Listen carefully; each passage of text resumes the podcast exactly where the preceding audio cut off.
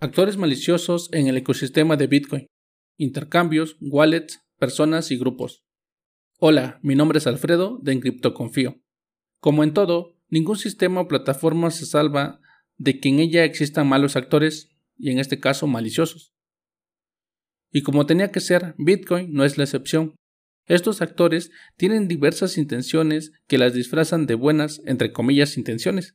Pero, a mi consideración, no son agradables para el propio ecosistema de Bitcoin y perjudican completamente. Debemos entender que Bitcoin, desde el punto filosófico, quiere atraer la soberanía sobre tu dinero y que tú tomes tus propias decisiones.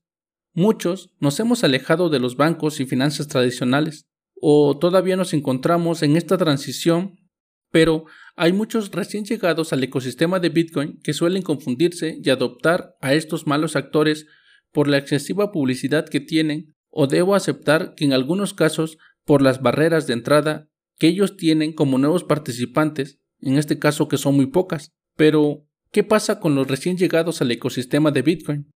Ya que suelen confundirse y adoptar a estos actores por la excesiva publicidad que tienen, o también debo de reconocer que en algunos casos también los adoptan por las pocas barreras de entrada que tienen estos participantes al llegar a Bitcoin. Pero así que en este punto seguramente te preguntarás a qué actores maliciosos me refiero. Esta vez no hablo de operadores de esquemas Ponzi ni hackers, mucho menos de estafadores en general, sino de actores que a nuestros ojos parecieran ser esenciales por las rampas de entrada, como antes se los mencioné, o por ciertas herramientas que ayudan al ecosistema y estos van desde grupos de personas, intercambios o billeteras. ¿Y qué hacen estos supuestos malos actores?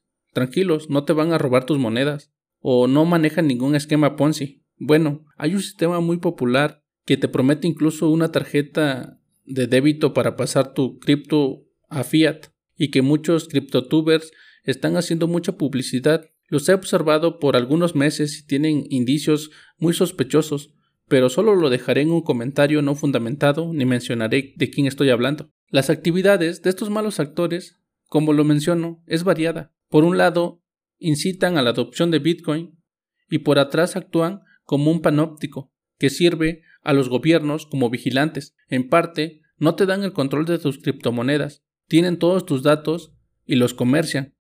Fabrican software de vigilancia y de trazabilidad de cadena. Y lo más probable es que cuando cualquier gobierno solicite tu información, estos actores se los darán felizmente. Tus datos serán entregados sin pretexto. Y como siempre, aclaro, no es que seamos delincuentes o que queramos ocultarnos de las autoridades, porque si fuera el caso, no sería muy inteligente que desde un principio nos adentráramos a estas plataformas con identidad y todo. Más bien, de lo que se trata es de privacidad y de soberanía, privacidad sobre nuestras pertenencias, nuestros bienes, nuestro patrimonio. En consecuencia, estos malos actores no te brindan nada de eso. Al contrario, están para entregar tu información, desde tu domicilio, tu balance, direcciones propias de Bitcoin, así como todas aquellas direcciones con las que hayas interactuado. Se dice fácil, ¿verdad? Pero es grave, pues estas actividades las están pensando llevar a cabo o ya se están llevando a cabo por estas empresas, que se supone están apoyando a Bitcoin, pero actúan como una financiera tradicional que sirve a los gobiernos, pero al final la consideración es de ustedes. Pueden seguir usando plataformas como las que ya te mencionaré enseguida, las cuales venden tus datos, darán tu información al gobierno y a privados que se las soliciten o se las quieran comprar, rastrearán tu Bitcoin y lo vincularán con tu identidad, con cada dirección que ocupes o que hayas ocupado. Y si aún así todo lo que te acabo de mencionar no te preocupa, pues me temo que no puedo hacer más. Ignora todo lo que te he dicho. De otra forma, si es el caso que te preocupa tu soberanía y tu privacidad, te recomendaré que te eduques sobre cómo controlar tus llaves privadas, cómo almacenar cuidadosamente tu Bitcoin, descargar un nodo completo de Bitcoin en tu computadora o en una Raspberry Pi para que utilices carteras que puedan fortalecer tu soberanía, para que puedas permanecer en una forma de anonimato donde tú solo conozcas tus transacciones, porque yo creo que nadie quiere ser el producto de nadie, y mucho menos quiere ser expuesto ante un gobierno o dejándolo a menor escala, que las empresas conozcan tus movimientos o tu patrimonio. Bueno, después de comentar lo anterior, posiblemente sea el momento de listarlos y vayas reconsiderando dejar de usarlos o si no los piensas dejar, mínimo tengas el conocimiento pleno del daño que causan a Bitcoin y a tu soberanía. Primero que nada,